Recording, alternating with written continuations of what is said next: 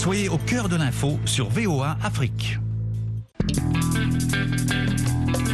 I have a dream. It's one small step for man, one giant leap for mankind. Une Amérique euh, qui est maintenant multiculturelle, multiforme. nation under God, indivisible, liberty and justice for all.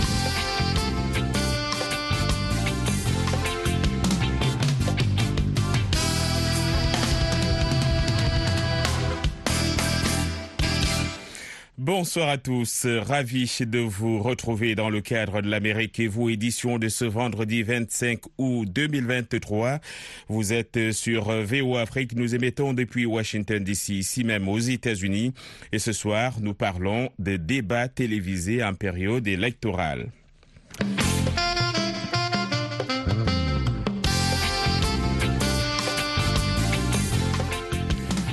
Inflation, insécurité, avortement, réchauffement climatique, immigration, guerre en Ukraine, mais surtout Donald Trump. Les candidats républicains à la présidentielle américaine de 2024 se sont affrontés mercredi lors du premier débat de la campagne sans l'ancien président cerné par des enquêtes judiciaires et bien décidé à jouer les troubles faits. Donald Trump avait choisi de snober ce rendez-vous organisé à Milwaukee dans le Wisconsin en raison, selon lui, de sa très large avance dans les enquêtes d'opinion républicaine. C'est en effet là toute tout le paradoxe. Inculpé quatre fois en moins de six mois, Donald Trump écrase actuellement toute la concurrence dans la course à l'investiture républicaine. Dans l'Amérique et vous de ce soir, nous parlons donc des débats à la présidentielle, pas seulement aux États-Unis, mais aussi en Afrique où il est rare de voir les candidats à la présidentielle débattre de leurs idées et programmes à la télévision. Pour nous accompagner au cours des prochaines minutes, nous avons comme invité ici à Washington, D.C., euh, René Lec, il est analyste euh, politique. René Lec, euh, bonsoir. Bonsoir John. Merci, c'est un plaisir une fois encore de vous avoir ici. L'honorable Cabral Libi est avec nous, journaliste, analyste politique, député. Vous avez aussi été candidat à la dernière élection présidentielle au Cameroun. Vous êtes avec nous en direct de Yaoundé. Cabral Libi, bonsoir. Bonsoir John et bonsoir à tous les auditeurs et panélistes, copanélistes. Voilà. Euh, ravi de vous avoir dans cette émission. Henri Désiré est avec nous depuis Kinshasa en République démocratique du Congo. Vous êtes euh, journaliste et analyste politique. Henri, bonsoir et bienvenue. Bonsoir John, merci de m'accueillir. Et puisque c'est René Lec qui nous accueille à Washington, puisqu'on parle des débats politiques ici aux États-Unis, René Lec, je commence donc pas vous. Euh, euh, c'est reparti avec la saison des débats politiques ici aux États-Unis, la présidentielle pointant à l'horizon. Qu'est-ce qu'on peut retenir à votre avis de ce premier débat des républicains qui a eu lieu euh, mercredi?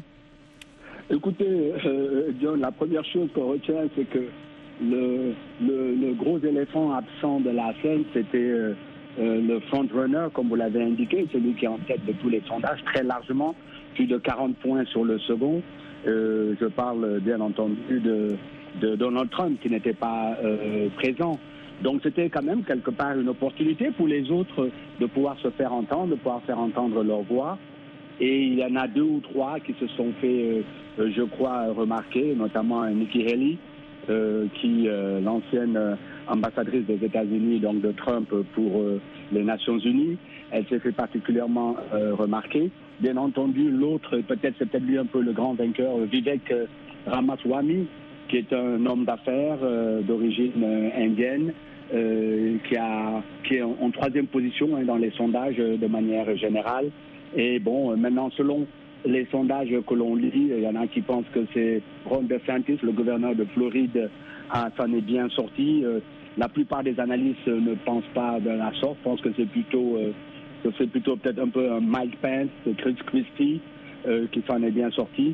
Mais ce qui est intéressant, euh, John, c'est que quand je regarde les sondages, notamment euh, le, sondage du Washington Post d'aujourd'hui, il semblerait qu'au fond, le, les gens ont considéré que les vainqueurs du débat étaient en fait directement liés à ceux qui arrivent en tête dans les, dans les sondages. Mmh. Donc c'est relatif, ça montre qu'il y a une certaine subjectivité quand on aime quelqu'un, on considère qu'il s'en est bien tiré, même si au fond, il a été très moyen ou qu'il n'a pas littéralement pas été bon. D'accord, on va on va essayer de, de revoir ce qui se passe, René, avec votre ligne.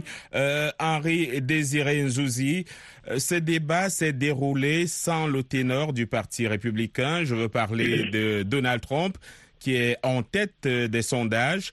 Comment justement vous expliquez le phénomène Trump? Il a beau commettre ce que certains voient comme des gaffes, mais il reste le leader incontesté du Parti républicain. Comment l'expliquez-vous? Ben, vous savez, le temps médiatique n'est pas le même que le temps euh, judiciaire et euh, l'opinion publique euh, se forge sa propre opinion, surtout lorsqu'elle est convaincue que finalement il existe effectivement des zones d'ombre ou alors des soupçons d'harcèlement ou d'acharnement sur sur leur champion.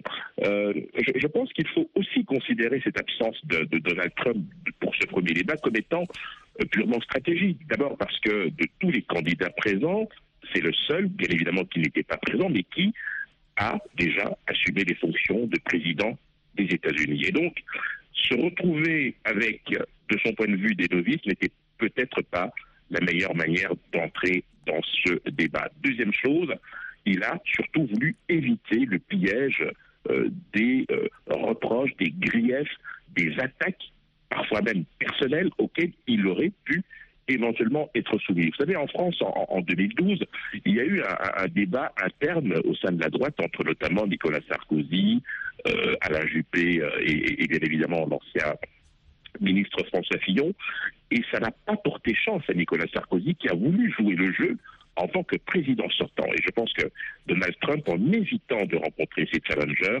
a peut-être voulu, dans ces temps troublés pour lui en tout cas, éviter de leur donner des arguments. Alors, euh, honorable Cabral Libi, vous avez été candidat à la dernière élection présidentielle de 2018 au Cameroun et vous avez eu, on va le dire, un rang honorable de troisième derrière euh, Maurice Camteau et Paul Biya. En tant que jeune candidat, comment voyez-vous la question des débats politiques en Afrique comparé à ce qui se passe ici aux États-Unis? Mais la question des débats politiques s'inscrit dans ce que moi je considère comme étant, vu d'Afrique, la démocratie moderne. Ça s'inscrit dans ce sillage-là parce que euh, l'histoire démocratique de l'Afrique, reconnaissons-le, est plutôt euh, récente. Hein, euh, pour prendre le cas spécifique du Cameroun, le retour au multipartisme date de 1992. Donc on est dans moins de 40 ans du retour à la démocratie. on dit retour comme s'il y en avait d'ailleurs beaucoup eu avant. Mais bon, donc ça s'inscrit davantage dans la modernité. Ces questions qui euh, sont plutôt séculaires dans un contexte occidental globalement, américain ou européen.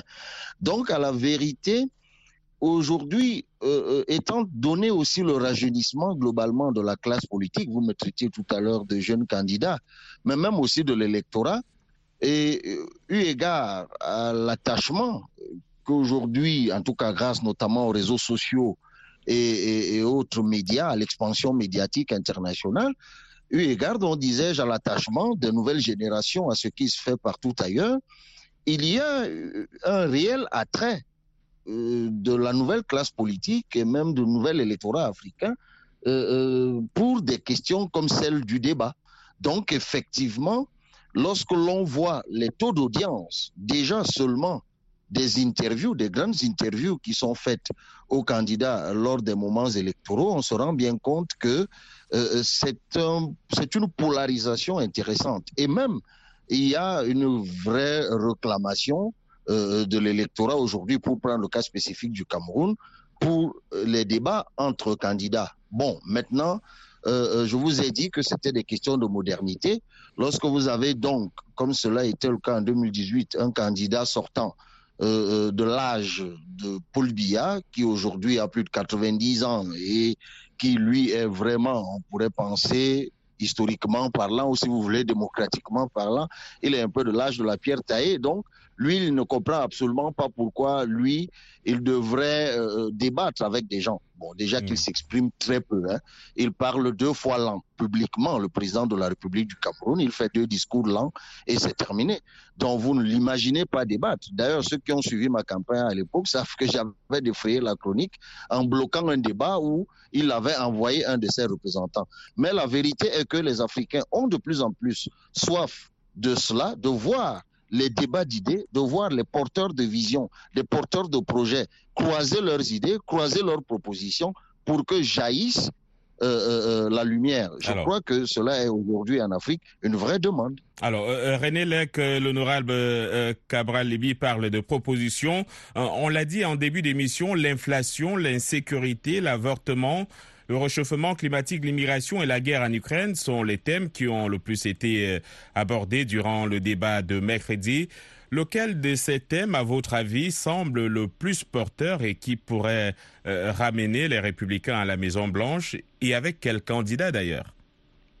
Oui, écoutez, je crois que bon, la question de l'inflation, euh, c'est certainement la, une question importante et c'est et c'est une des euh, grandes plaintes euh, des, Américains aujourd'hui. Si vous voyez le taux moyen euh, des, des, mortgages, des, prêts immobiliers, ils sont extrêmement élevés, les plus élevés depuis une bonne trentaine d'années quasiment. C'était les taux à l'époque où moi-même j'arrivais aux États-Unis il y a une trentaine d'années. Donc ça, c'est quelque chose que les Américains ressentent dans leur vie de tous les jours. Donc ça, c'est au détriment, euh, c'est pas à l'avantage des Américains, de- des démocrates. Donc c'est plutôt à l'avantage des républicains. De l'autre côté, euh, les démocrates, euh, leur euh, réaction, leur réponse à cela, c'est de dire qu'attention, euh, le, taux d'inflation a fortement euh, baissé euh, ces derniers mois, ce qui est vrai. On peut même dire cette dernière année, il a été euh, pratiquement euh, coupé de moitié. Donc euh, il y a sur le terrain économique, il y a un avantage qui peut, euh, un avantage qui va aux républicains de toute évidence. Hmm. Euh, euh, Cabral Libi, est-ce que les thématiques ont vraiment leur importance dans les campagnes présidentielles en Afrique? Euh, Le cas du Cameroun, euh, par exemple, on accuse une certaine classe politique euh, d'achat de vote ou d'achat de conscience. Qu'est-ce que vous en dites? Alors il faut distinguer, il faut séquencer les moments électoraux dans un pays comme le Cameroun. Il y a le moment de la campagne, le moment du débat, et puis il y a le moment du vote. Ces deux moments particulièrement distincts dans notre contexte. Pendant les moments de campagne, je parle de ce qui, de l'époque qui est la mienne, que j'ai vécue. Il y a, je vous l'ai dit tout à l'heure, un réel intéressement aujourd'hui de l'électorat, mais ne disons même pas de l'électorat, du grand public pour des questions de fond. Et je vous assure que lorsque viennent les moments euh, de campagne, les moments où les candidats sont interrogés sur leurs propositions, sur les solutions qu'ils proposent concrètement, sur les salaires, sur euh, euh, euh, la crise, sur comment euh, ils vont créer de la croissance, sur comment ils vont régler les questions de corruption, sur comment ils vont réformer le système de santé, comment ils vont réformer le système éducatif. Vous savez, en Afrique, pour parler principalement du Cameroun, il y a des problèmes pratiquement dans tous les domaines. Et ces moments-là, je vous assure, font l'objet d'une réelle polarisation, d'un réel intéressement, si l'on en juge par les débats qui s'en suivent le lendemain ou après dans les médias euh, ordinaires ou dans les réseaux sociaux. Maintenant, les moments électoraux, ils sont plus en écho au moment des inscriptions. Vous savez, dans un pays comme le Cameroun, on n'est pas automatiquement électeur. On est, on s'inscrit lorsqu'on a 20 ans sur les listes électorales. On est, d'ailleurs, on est en plein là-dedans maintenant. Maintenant, il y a aussi malheureusement une grosse désaffection électorale dans un pays comme le Cameroun, où les gens se disent que à cause des fraudes successives qu'il y a eu depuis 1992, année de retour au multipartisme, ça ne sert plus à rien de voter. Alors moi, je fais partie de ceux qui disent aux gens que c'est l'exact contraire. C'est pour ça que j'ai lancé avant d'entrer en politique le mouvement 11 millions d'inscrits que nous continuons aujourd'hui à pousser pour amener les gens à s'inscrire. Donc le fait que les gens ne, ne manifestent pas beaucoup d'engouement à s'inscrire, ben, la conséquence, c'est que même bien qu'ils seraient, même lorsqu'ils se seraient intéressés au débat, lorsqu'ils se seraient polarisés sur les candidats, lorsqu'ils auraient fait montre d'un réel intérêt pour les débats, Mais lorsque vient le moment de voter, ben, ils ne se seront pas inscrits au préalable, donc ils ne vont pas voter. Donc c'est une sorte de paradoxe en réalité dans un contexte comme celui du Cameroun, où vous avez une population très politisée en apparence, en- au regard de leur participation dans le débat politique, au regard du succès que connaissent les émissions politiques, ce qu'on appelle au Cameroun les débats du dimanche. Tous les médias de grande audience organisent de grands plateaux de débats politiques. Au Cameroun, le sujet politique fait l'objet, je vous assure, d'un très grand et profond intéressement. Mm. Mais malheureusement, il y a une césure entre l'intérêt que l'on porte aux problématiques et aux débats politiques et l'engagement effectif lorsque vient le moment de voter, c'est-à-dire Le jour lorsque du vient vote. le moment de poser l'acte électoral. justement. Oui, il y a là un gros paradoxe et une grosse césure. Hmm. Alors, euh, parlant toujours des débats, euh, Henri Désiré Nzouzi, comment expliquer qu'en Afrique, les débats politiques télévisés soient si rares, sinon inexistants? Est-ce une affaire de culture politique ou d'incapacité de nos leaders à débattre face à face avec leurs adversaires? Euh, Cabral Libi parlait pour le cas du Cameroun, peut-être euh, de l'âge du président Biya qui ne peut pas débattre avec des jeunes comme lui. Euh, euh, D'où vient le problème? De leur donner des arguments. Alors, euh, honorable Cabral Libi, vous avez été candidat à la dernière élection. Ah, Henri Désiré. Et vous avez eu, on va le dire, un rang honorable de troisième. Alors, quelque chose euh, euh, se passe. Euh, Henri, vous m'entendez? Oui, je vous entends parfaitement. Voilà, donc euh, pourquoi y a-t-il euh, de, de débats si rares en Afrique? Alors, d'abord, euh, je, pense qu'en en Afrique, nous avons une classe politique qui est tout à fait en capacité de mener des débats, des discussions et formuler des, euh, propositions. Le seul problème, et c'est la grande différence avec euh, l'Occident ou, ailleurs, c'est que les rassemblements et les regroupements en politique se font autour des individus et non pas autour des idées. Et donc, vous avez parfois cette difficulté à pouvoir aller au-devant pour pouvoir défendre ces idées. Ça, c'est une première chose. La, la deuxième chose, évidemment, c'est que lorsque vous avez la conviction euh, d'entraîner l'adhésion, vous faites, ou en tout cas vous pensez faire l'économie du débat ou de la discussion, parce que certains peuvent considérer que c'est un moment qui n'est peut-être pas aussi important que cela.